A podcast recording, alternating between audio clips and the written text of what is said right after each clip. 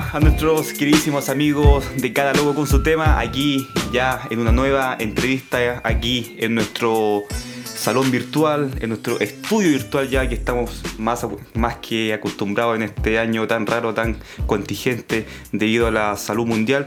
Pero para eso yo traigo esto, para olvidarnos un poco de todo esto lo que estamos eh, pasando. ¿Y quién más para comenzar esta segunda temporada de entrevista ya? Al gran Cristian Arcos. ¿Cómo estás, Cristian? Bien, ¿qué tal? ¿Qué tal? Un gusto eh, conversar contigo. Vale, Cristian, muchas gracias por acá, por aceptar esta humilde eh, entrevista en este humilde podcast. Eh, primero, para, comenzar, Cristian, ¿cómo está Cristian Arcos en este 2020 tan, tan raro, tan complicado, tan difícil? adaptándose como todo, no, no me puedo quejar porque a esta altura teniendo pega y teniendo salud ya es mucho más de lo que tiene mucha gente, así que no, no me puedo quejar por, eso, ¿no? Pero, pero en procesos de, como todo, de adaptación y de eh, reformulación, nuestra pega también se ha tenido que reformular también eh, yo hago muchas clases en, en, universidad, entonces ahí ha habido una transformación grande, grande, grande, grande, en forma y en fondo, lo que siempre lo encuentro como algo bueno. Creo que las transformaciones terminan siendo algo bueno. Los periodos de ajuste son medio complicados porque a veces son medio inestables y uno no, no cacha lo que va a terminar, ¿no? Pero, pero estar arriba de un barco cuando vienen las transformaciones es entretenido, así que eh, en ese sentido, bien, no, no me puedo no me puedo quejar, sobre todo comparado con la realidad de, de muchas y muchos que, están sin pega o han visto afectado su pega de manera gigante y ni hablar del tema de la salud. Yo por suerte estamos con salud, la gente cercana está toda con salud, así que, eh, insisto, es, más que la, es más que mucha gente, no, no nos podemos quejar. Exacto, eh, Cristian. Eh, ¿Cómo surgió tu amor por el periodismo, Cristian, y por el amor ahí mismo por los libros. Sabemos que has escrito muchos libros muy buenos, me los he leído todos, así que soy un, mini fan tuyo, Cristian. Pero ¿cómo surgió el, amor por el, eh, por, el, eh, por el periodismo como tal y también por, por escribir? Yo, la verdad no, no, sé cómo surge porque lo tengo desde que me acuerdo. Entonces, eh, después como que he tratado de comprender un poco con eh, probablemente tiene mucho que ver con el, lugar donde te crías y la gente con la que te crías, pero eh, yo eh, quiero ser periodista desde que me acuerdo, nunca quise ser otra, otra cosa, entonces en ese sentido siempre he sido muy mal consejero para la gente que está medio indecisa, porque yo quiero ser periodista desde que tengo uso de razón, no, nunca quise trabajar en otro en otra cosa, lo que era un, lo que era un lío, digamos, en aquel tiempo, porque eh, yo soy una persona muy, muy eh, introvertida, ¿no? Muy callada, muy, muy reservada. Entonces eh, es la imagen muy lejana de la que se tiene de pronto de, los, la, imagen clásica del periodista, ¿no? Que es más bien ¿ah? más bien intrépido, audaz, ¿ah? pero esas imágenes son más bien culturales, de películas y todo. Claro. Entonces, en un, en un momento no fue, no fue tan sencillo, pero desde que me acuerdo, y el tema de los libros es lo mismo, o sea, yo, yo estudié periodismo para escribir, yo estudié periodismo para escribir, eso es lo que yo quería hacer, y eso es lo que yo quiero hacer, ¿no? Tener una, una pata escribiendo, o las dos, eh, es lo que más me gusta hacer, es lo que más consumo, o sea, leo mucho más de lo que escucho o de lo que veo, eh, a nivel de, de mi pega, eh, pero a nivel de todo, de todo en general, ¿no? El hecho de hacer clases me obliga también a leer un montón, entonces es un mundo que me gusta mucho y que hoy día tiene plataformas eh, distintas, ¿no? Que ha democratizado también cierta lectura. Eh, y escribir un libro era como lo que tenía siempre en, mente, digamos, ¿no? como pretensión, como, como anhelo, por más que el, libro como formato también ha tenido un montón de transformaciones, también eh, siempre tuve esas ganas de, hacerlo. Eh, ahora, eh, yo siempre me he considerado más bien un artesano que, un talentoso. Yo, yo me considero el 6 del equipo y, no el 10. y no me molesta para nada, creo que, que mi pega en general tiene mucho más que ver con la artesanía, con el oficio, más que con el talento, ¿no? Eh, más, bien con la disciplina y con, la prolijidad en ese rigor y con la insistencia, más que un rayo que te ilumine. Eh, admiro muchísimo a la gente talentosa, eh, pero siempre he sentido que lo mío va por otro lado, va, más por la insistencia, el rigor, la terquedad y, ese tipo de características, más que, como te digo, no, no, soy el Juan Román Riquelme del equipo, y está bien, no, no, me complica ser el Vasco Robarrena, no, para nada. Buenísima comparación. Oye, Cristian, y de todos tus libros que tú has escrito, no sé, Los 23, simplemente Gary, Minuto ciento y tanto, que siempre se me olvida el número, pero ¿cuál de todos em, disfrutaste más escribir?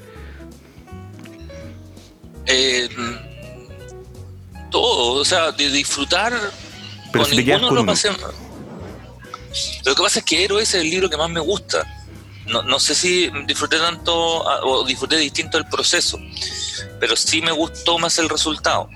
Eh, ese libro a mí me gusta harto, me gusta harto y yo soy terriblemente crítico con lo que yo hago. Y ese libro me gusta harto, ¿no? Es un libro que yo leería, además de escribirlo, digamos, yo lo leería. Eh, y, creo que tiene algunas visiones. Me gustan mucho los subtextos de los libros. Entonces, cuando escribimos el libro Gary, eh, digo, escribimos con la editorial, ¿no? Que me, apoya y me, y me promociona y, básicamente me, hace los libros. Eh, cuando escribimos Gary, eh, la idea era hablar como de la marginalidad, ¿no? No, no, de Gary en particular solamente, sino de los no Gary, los, que, los Gary que no llegaron, mejor dicho. Y también era un libro que hablaba sobre, o la idea siempre fue hablar sobre Santiago también. Hay un, hay un viaje capitalino en ese libro de, de lo distinto que es moverse en una ciudad tan extraña que las clases altas son literalmente altas porque viven arriba, ¿no? Es una ciudad muy extraña. En Santiago tú eh, vas subiendo y el paisaje va cambiando. Y, al relatar a, Gary que iba desde Concharía hasta arriba, eh, es algo que seguramente le pasan a muchos, y mucha gente que vive en Santiago de la misma manera. Pero Héroes tenía una cosa que me gustaba mucho, que era un libro muy muy provinciano y siempre quise hacer un libro de provincia. Yo soy de provincia, entonces siempre quise dar esa mirada de provincia.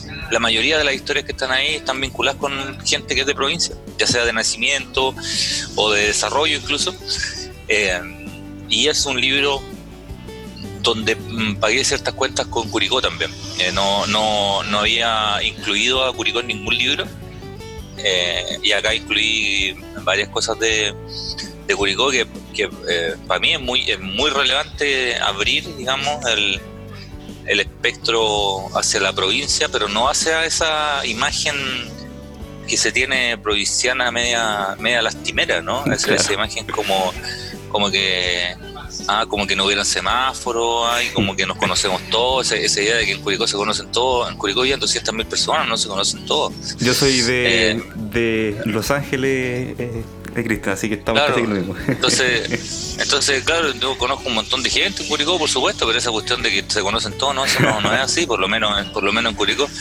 Eh, y, y, las historias de, provincia me interesaba mucho el, el, el, tipo que es ídolo en provincia es diferente al, al, que es ídolo nacional y al ídolo mundial. A mí en particular me gusta, me será porque soy de ahí, pero me gusta mucho más el, el ídolo de provincia que el ídolo que Cristiano Ronaldo, digamos. O sea, me interesa mucho más la historia del Pele Álvarez que la de Cristiano Ronaldo, pero muchísimo más. Es más ese libro me gustó mucho. Es de uno.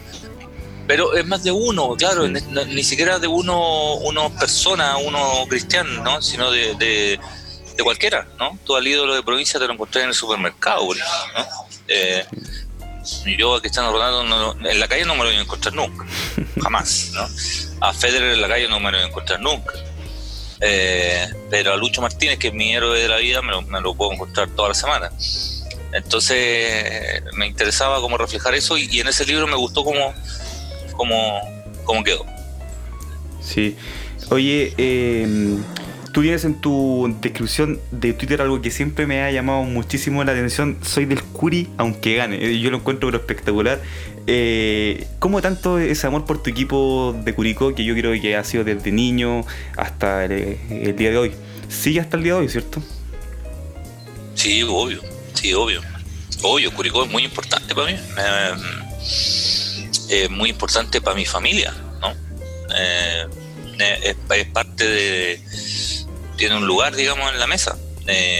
pero, pero claro, porque tengo una historia especial. Pues, o sea, mi, mi tata es uno de los cinco socios que fundaron el Curi del 73, en el 73, febrero del 73 fundaron el Curi y, mi, infancia entera en el estadio. O sea, mi infancia entera es no solo en el estadio, sino es viajando mucho con el equipo. Yo siempre digo que cuando los jugadores dicen que uno nunca juega la pelota, lo que es cierto, eh, yo siempre les digo yo tengo mucho camarín. ¿ah? Porque yo pasaba metido en el camarín, pasaba metido en el camarín, en las reuniones de directorio, porque las reuniones de directorio en el equipo provincia se hacían en la casa los dirigentes. Entonces hubo, hubo contratos que se firmaron, yo vivía con mi abuelo, entonces hubo contratos que se firmaron en mi casa. ¿ah? O sea, yo, yo me enteraba, por ejemplo, de jugadores que llegaban al club antes que, salieran en, los medios locales. Eh, entonces, a partir de ahí, nada, pues surgió un, un, un amor, ni siquiera un fanatismo, ¿no? Es un, un amor por el, por el equipo que, trasciende evidentemente eh, resultados, divisiones. Hoy día estamos en un momento ultra estelar comparado con lo que ha sido nuestra historia. ¿Ah? Nuestra historia es una historia más bien de derrota, más bien de, lugares secundarios. Y, es, una sensación, pero ¿sabes qué? Es una sensación bien particular porque a mí me sirve mucho para mi pega eh, el, hincha de Curicó. ¿Por qué? Porque eh, uno de los grandes de los grandes eh, hierros que yo lo encuentro el periodismo deportivo es que, eh, bueno, son varios, pero uno, por ejemplo, es que los periodistas comentamos de pronto el partido que nosotros queremos que se juegue y no el que se está jugando. Esa, es uno. Dos, la mayoría, no voy a vender a nadie, pero como la mayoría son hinchas de equipos de Santiago y equipos grandes, ellos no, no, no, no entienden de pronto la derrota, ¿no? Eh, para ellos la derrota es habitualmente un fracaso. Bueno, a veces sí fracasan, pero, pero para ellos es, si no eres campeón, fracasáis. Y tú cuando vivías en provincia y eres hincha de Curicó, sabéis que eso no es así. Y no es que sea una excusa, sino que la vida te marca que el, cabro que tiene un 7 no es necesariamente el mejor alumno del curso, es el que tiene mejores notas. y tampoco significa que el que tiene un 6 o un 5 son gente inservible.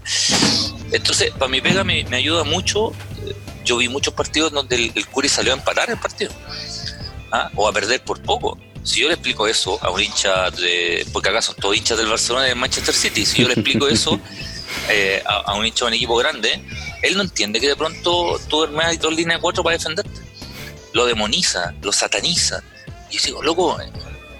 yo iba al estadio y mi tata me decía en la micro, Cristiano, ojalá empatemos hoy día. Ojalá empatemos. es lo que hay. Toda esa, todas esas vivencias a mí me sirven mucho. Claro. Me sirven mucho para entender cuando un equipo, como decís tú, se arma con lo que tiene nomás. No con. A veces juega como puede. La mayoría de las veces juega como puede. Y a veces hay entrenadores que son medio ratones y, que tiene, digamos. O sea, ya, es su forma, es su forma de jugar.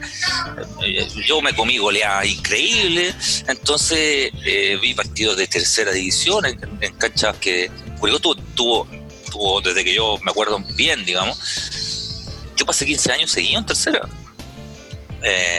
15 eh, años seguido en tercera y. Aquí vería 20. claro, entonces la gente no, no. Yo no sé si el hincha de un equipo grande, a lo mejor sí, ¿no? No es que yo no me siento mejor hincha que otro, para, nada. Son diferentes tipos. Pero sí, sí. Pero son, pero sí, diferentes tipos. Yo no sé si. muchos sí, pero yo no sé si la gran masa de un, de un equipo ultra grande, lo iría a ver a tercera división. Mm. Eh, a, un estadio contra Deportes Colina. Seguramente un grupo importante sí lo haría. Un grupo importante sí lo haría. Pero la gran masa no, no lo sé. Entonces son, eh, como te digo, no me siento mejor que ningún otro hincha para nada. De hecho, soy ultra respetuoso de los hinchas de todos los equipos. Eh, no puedo entender al hincha que desprecia al hincha del otro equipo. Porque en el fondo el hincha del frente siente lo mismo que yo, pero por otro equipo, pero siente lo mismo. Entonces, esas peleas de hincha nunca las he logrado eh, entender mucho. Y el aunque gane, la frase no es mía, yo se la copié a un amigo, a Claudio Olmedo, un amigo, a un periodista. Está muy buena, eh, y, él, a su vez la, él, a su vez la adaptó de, eh, me parece que son los hinchas del Rayo Vallecano de España. que no es igual la frase, pero es parecida. Y, yo la, la adopté porque cuando Claudio me la contó, me la contó a propósito de Claudio trabajó mucho tiempo con Bielsa eh, en la selección. Claudio era el jefe de prensa de la selección cuando estaba Bielsa. Y, que él una vez se la comentó a, Bielsa y, que a Bielsa le gustó muchísimo eh, y que le encontró todo el sentido del mundo y dije, no, esta frase la voy a poner ahí, pero, pero siempre le doy crédito a Claudio. Claudio es el autor de, De, esa frase. Mucha gente cree que la frase es mía, pero no, no, no, es, buena, pero, pero, no es, pero no es mía, es de Claudio Olmedo, gran amigo de muchos años. Y sin duda, eso es como lo que refleja lo, tu mismo sentimiento al, al Curi, o sea, soy del Curi, aunque... Todo el rato. Así que yo creo que... Todo el rato. Sinónimo. Sí, todo el rato, pues como te digo, yo... A mí me tocó ver al Curi con el ojalá empatemos, ¿no? O sea, me tocó ir al estadio cuando éramos 50, contando los 22 que estaban jugando. Me tocó ver a mi tata con un grupo de viejos tratando de sacar el equipo adelante cuando estaba totalmente consumido en la tercera y cuarta división. Tercera división, no, no lo alcanzaba a ver en cuarta. Eh, y, me tocó mucho, muchísimo más ver derrotas que victorias, pero mucho más, mucho más. Eh, entonces hoy día, que es un momento estelar y me, gusta mucho el momento estelar y me gusta ganar y todo, y me gusta que el equipo tenga una identidad y una popularidad, pero la identidad del Curi se construyó en la derrota. O sea, la, la identidad del Curi yo creo que se, se construyó en los años en tercera. Eh, en tercera edición iba tanta gente o más de la que va ahora. Bueno, ahora no se puede, pero de la que iba ahora al, al estadio. Y se generó una cuestión eh, muy bonita, para mi gusto, ¿no? Que cuando yo era chico, yo era el único cabro que era del curi de mi colegio, del curso. ¿ah? Y estuve en colegio de hombres, además. Eh, nadie más iba al estadio. Eh, y los cabros chicos eran, como es normal, del Colo, de la U, de la Católica y todo. Y es cierto, hoy día, aparte de eso, son del Barcelona, del Manchester City, del, del Bayern Múnich, pero en Curicó, Curicó es muy popular en, la ciudad. Eh, y los cabros chicos yo los veo con la polera del Curi, eso yo no lo vi nunca antes. ¿ah? Eh, y, los veo que son del Curi y hay cabros que quieren jugar en el Curi. Si el Curi le va bien, maravilloso, pero si le va mal, maravilloso también. Eh, eso se construyó por, por, décadas y, es, muy bonito. ¿no? siempre digo lo mismo. Yo, me cuesta, a lo mejor tú que eres de Los Ángeles lo, lo podías entender, pero a, mucha gente acá en Santiago no, no me entienden. Y cuando les digo, yo soy hincha de un club que tengo la total y absoluta certeza de que yo nunca voy a ser campeón. Totalmente. Nunca voy a ser eh, eh, pero ¿cómo? ¿El fútbol es ganar? No, si el fútbol no es ganar, loco. A todos nos gusta ganar. ¿ah? Y, y, felicito a los campeones, por supuesto. No tengo dudas con eso. No, no digo que nosotros seamos mejores, no. Probablemente no lo somos. Eh, pero yo sé que nunca voy a ser campeón. Eh, y eso creo que hasta me, saca atención de encima, ¿no?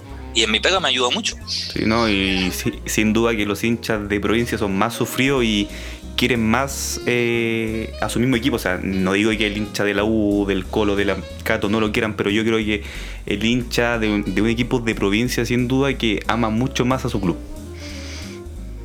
Sí, tiene una relación, tiene una relación diferente tiene una relación quizás más cercana. Uno, uno siente eh, que el equipo es tuyo, ¿no? Eh, es, difícil de explicar, pero uno, uno siente que es parte, que eres parte del equipo. Eh, no sé si con los equipos muy grandes uno sentirá lo mismo, a lo mejor sí, pero yo no sé si el socio del Barcelona que está en Nicaragua se siente mm. parte del, del Barcelona. Respeto, evidentemente, su, su pasión, digamos pero, pero en tiempos tan individuales, uno de los pocos refugios colectivos que hay eh, es, el fútbol. Hay más, creo que creo que el, rock, sobre todo la música, también, también hay refugios ahí, pero, pero uno de los pocos refugios que existen es de cierta eh, hermandad, digamos, eh, es el fútbol. y creo que hay que cuidar esa, ese, ese rescate, digamos, que el fútbol tiene. Oye, Cristian, y hablando de lo mismo del Curicó, eh, ¿hay ilusión con Copa Internacional o tú lo ves lejano? Yo lo veo muy cercano, ¿ah? pero tú como hincha más eh, acérrimo. Es que, ¿sabéis lo que pasa? No, no, de verdad no me importa nada. O sea, eh, para mí el objetivo del Curi sigue siendo salvarse y quedarse en primera. Perfecto. Eh, yo nací a finales de los 70.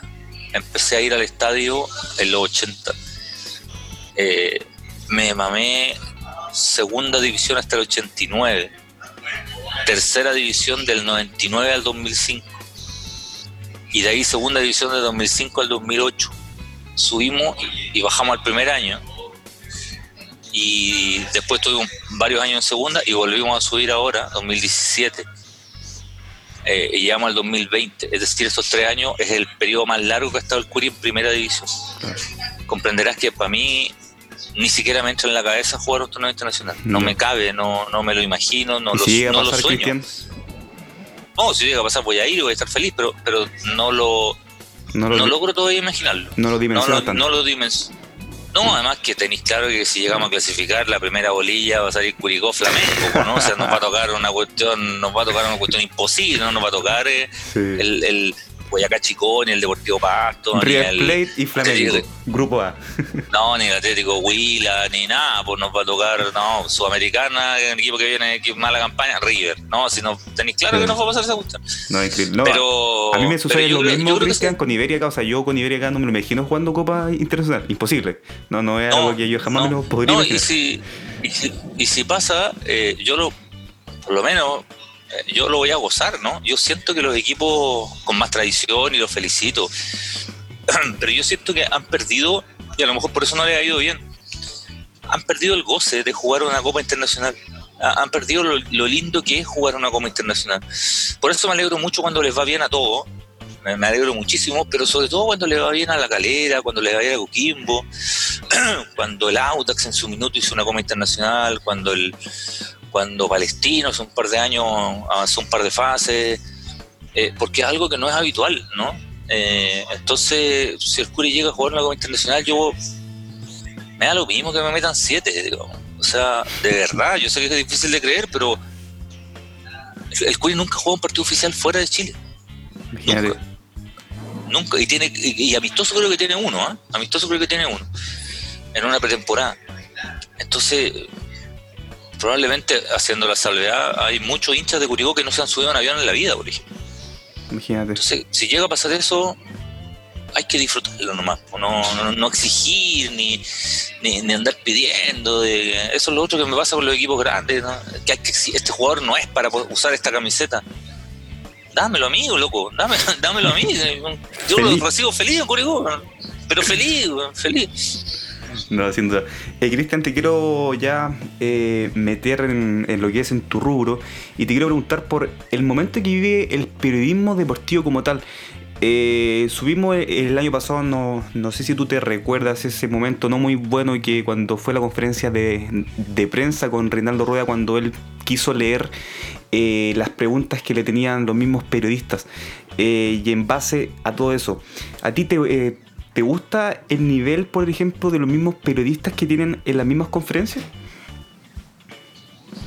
Eh, depende, depende, porque por ejemplo, eh, si, yo hubiera estado en esa rueda de prensa, yo en ese tiempo no, estaba en esa rueda de prensa, pero si yo hubiera estado, eh, probablemente no habría encontrado nada en la libreta Don Reinaldo, porque yo suelo más bien improvisar las preguntas, ¿no?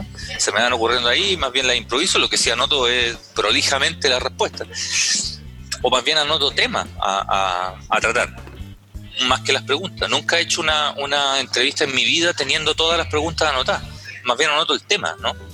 Eh, hago un punteo y a partir de ahí entrevisto. Eh, y buena parte de las entrevistas tienen que ver con la contrapregunta que viene del otro lado, lo que además demuestra un grado de seriedad porque significa que estáis escuchando atentamente al que está hablando.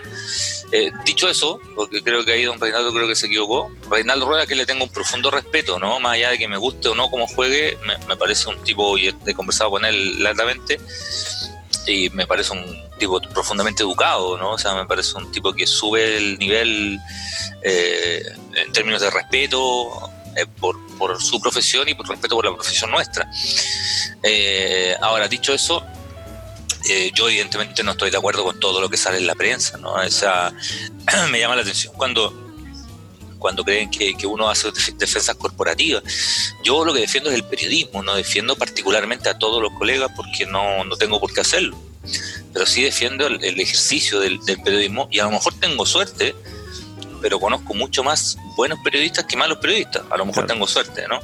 Y a lo mejor tengo suerte y he trabajado con muchos muchos periodistas buenos y muchos y muchas periodistas muy buenos y buenas, y he trabajado con pocos periodistas penca. Eh, a lo mejor tengo suerte, ¿no? Eh, ahora, comúnmente lo que sí me pasa es que hay mucho muy buen periodista y muy buena periodista que no son tan conocidos. Mm. Entonces, de pronto se hace una imagen de que la prensa en general es la prensa que sale en la tele. Eh, y la prensa es muchísimo más que de lo que sale en la tele, ¿no? Eh, de hecho, y quizás por eso me gusta el periodismo escrito, soy un convencido que los mejores periodistas están en los medios escritos, eh, pero no solo en Chile, en Argentina, por ejemplo, que yo puedo hacer la misma crítica, porque también hay mucha de la prensa argentina que sale en tele que no me gusta, pero la prensa escrita es muchísimo mejor, ¿no? Y, ahí hay grandes valores que probablemente nadie los conoce. Entonces, eso es lo que me pasa. Eh, siento que hoy día tenemos mucho más plataformas para trabajar. Eh, siento que hay una hay cosas que no me gustan, como cosas de, corto, de cortoplacistas, ¿no? Eh, pero que no tienen que ver solo con los periodistas, sino tienen que ver con la industria también de los medios. ¿ah? No, no me gusta, con algunas excepciones, el, el, el periodista que asume un rol como de personaje, ¿no? No, me, no me agrada. Nosotros no somos los protagonistas de la noticia nunca jamás. Eh, entonces tampoco me gusta que cuando uno habla algo o dice algo aparece una nota sobre uno. ¿ah? Eh, porque encuentro que nosotros no somos noticias, nuestra pega es otra. Dar la misma eh, noticia. Después podemos, claro, después podemos diferir en la forma en que comentamos o en las opiniones en las que comentamos, porque uno no es moneda de oro para gustarle a todo el mundo. Pero nosotros no somos protagonistas de este gusto, ¿no? Eh, ni bien, ni mal, ni no, no somos nunca. y siento que eso no sé si no, no lo encuentro en todas partes, ¿no? encuentro que sí hay muchos colegas, en deporte estoy hablando, que a veces se, sienten eh, a momentos más importantes que los que están jugando la pelota. Y nadie es más importante que los que están jugando la pelota. En esta pega, por lo menos si hablamos de fútbol, si hablamos de deporte, nadie es más importante que el deportista. ¿no? En, la historia, el, importante es el deportista. Lo que, no, lo que no significa bajarle la caña en nuestro rol. Nuestro rol es súper importante. Súper. Súper importante. Pero nuestro rol es otro. ¿no? Y, dentro de nuestro rol lo podemos hacer súper bien. O sea, la hay muchos variables y muchos caminos para hacerlo. Después a uno le puede gustar o no, y eso de verdad es un asunto de forma que da, a mí me, da exactamente lo mismo. Eh, pero, pero creo que hay un, de pronto un afán por, por, figurar que a veces funciona, ojo, eh, a veces funciona, eh, pero que a mí no me agrada, no, no, no, no, no soy así, no me siento cómodo así no consumo ese tipo de periodismo tampoco.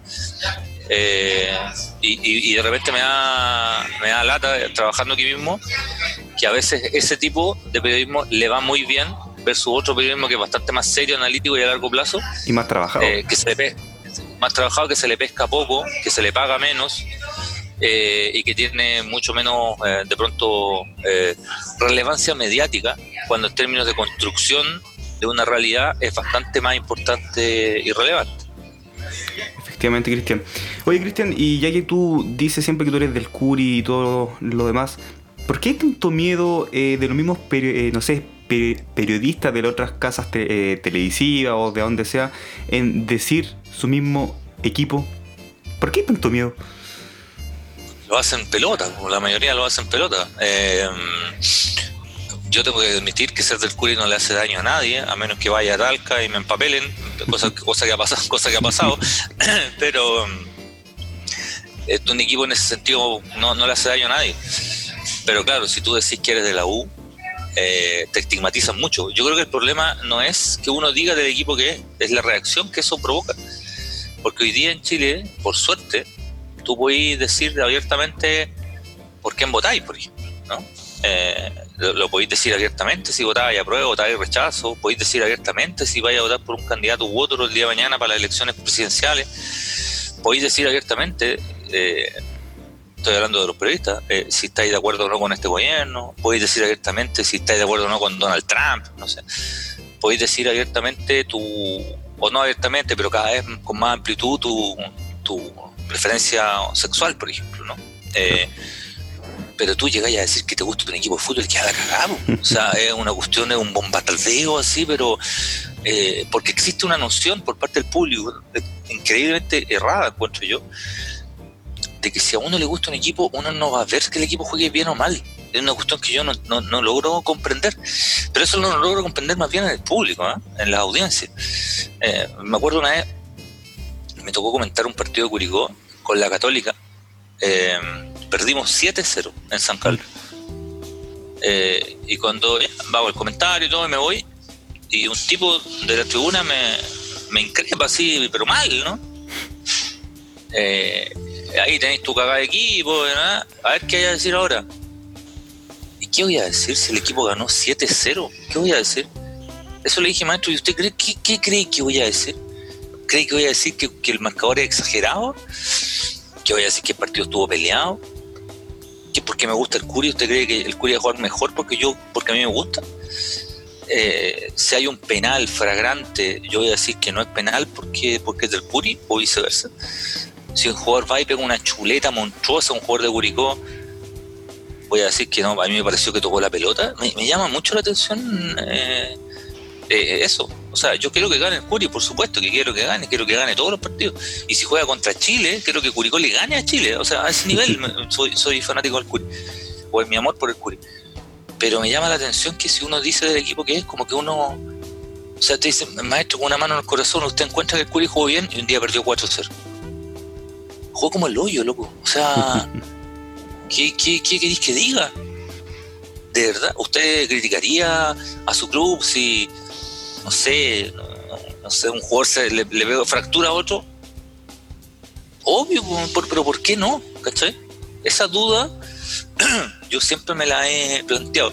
Quizás somos poco futbolizados, pero no, ni siquiera creo que, sea eso. Yo creo que somos poco, poco tolerantes como sociedad hacia, hacia algunas diferencias, ¿no?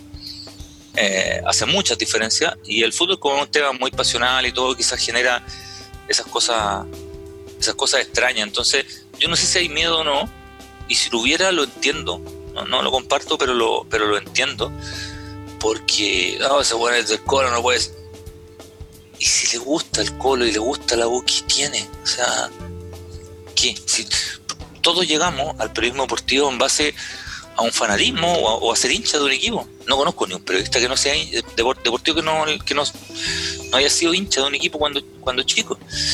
Y es verdad que a medida que tú te ponías a trabajar hay ciertas pasiones que se, que se bajan también. Uno pierde esa pasión media, media fanática, tú, los que eran tus ídolos después lo empezás a conocer y te das cuenta que, no son tan ídolos, ¿cachai? Que son personas normales.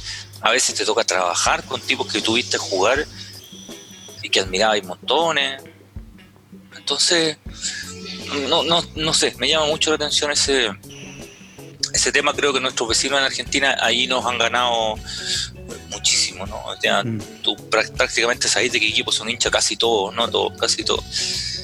Eh, pero también hay algunos que no lo dicen, ¿no? Sobre todo los de Boca y River lo dicen menos. Como que el de Racing lo dice, como que el de Independiente lo dice, como que el de San Lorenzo lo dice. Pero como que el de River y Boca todavía le cuesta más decirlo, con excepciones, por supuesto.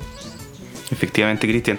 Oye, Cristian, y ya como para ir finalizando, eh, y claramente tú tienes eh, mucha afinidad, no sé, con Bravo, con Gary y con muchísimos otros cracks de la misma roja. Y la pregunta es, eh, ¿cómo ves tú a los pilares de la generación dorada ya eh, de cara a lo que es ya el término de su ciclo final en, de cara ya a la roja? Eh, a ver, los veo como, como publicó Alexi en, sus redes sociales, ¿no? Como The Last Dance. Increíble ¿ah? Increíble. ellos, sí, ellos saben que esta es su última eliminatoria, ¿no? lo tienen, lo tienen claro. Creo que cuando estos jugadores se retiren, vamos a, ojalá que nos siga yendo bien, pero vamos a, dimensionar la, la enorme generación de jugadores que tuvimos.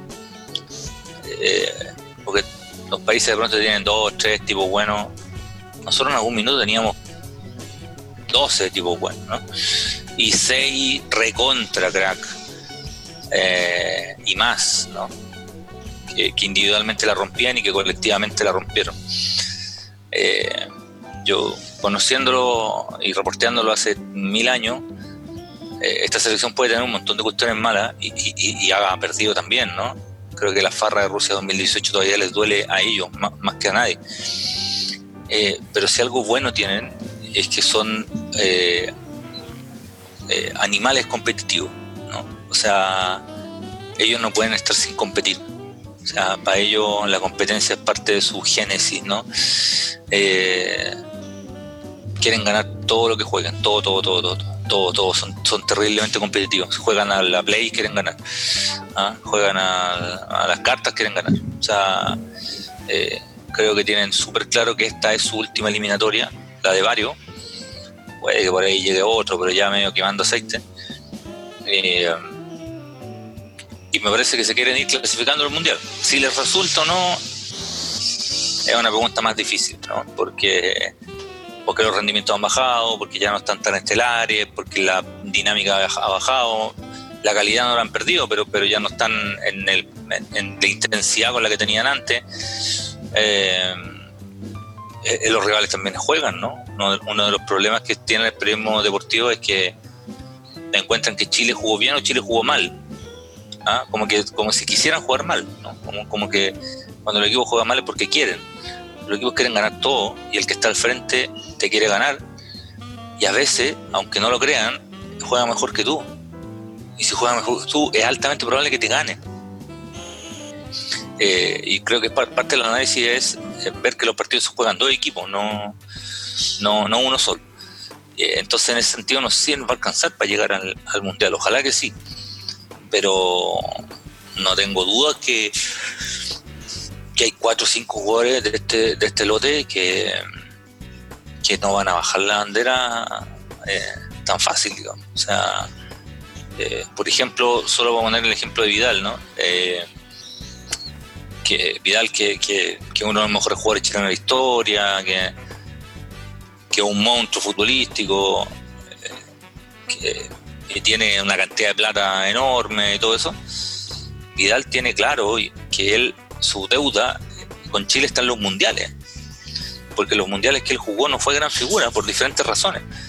A Sudáfrica no, no, nunca llegó muy, muy cómodo con, con el técnico, que incluso lo hacía jugar en, puestos que él de verdad no se sintió nunca cómodo. Vidal es de los pocos jugadores chilenos.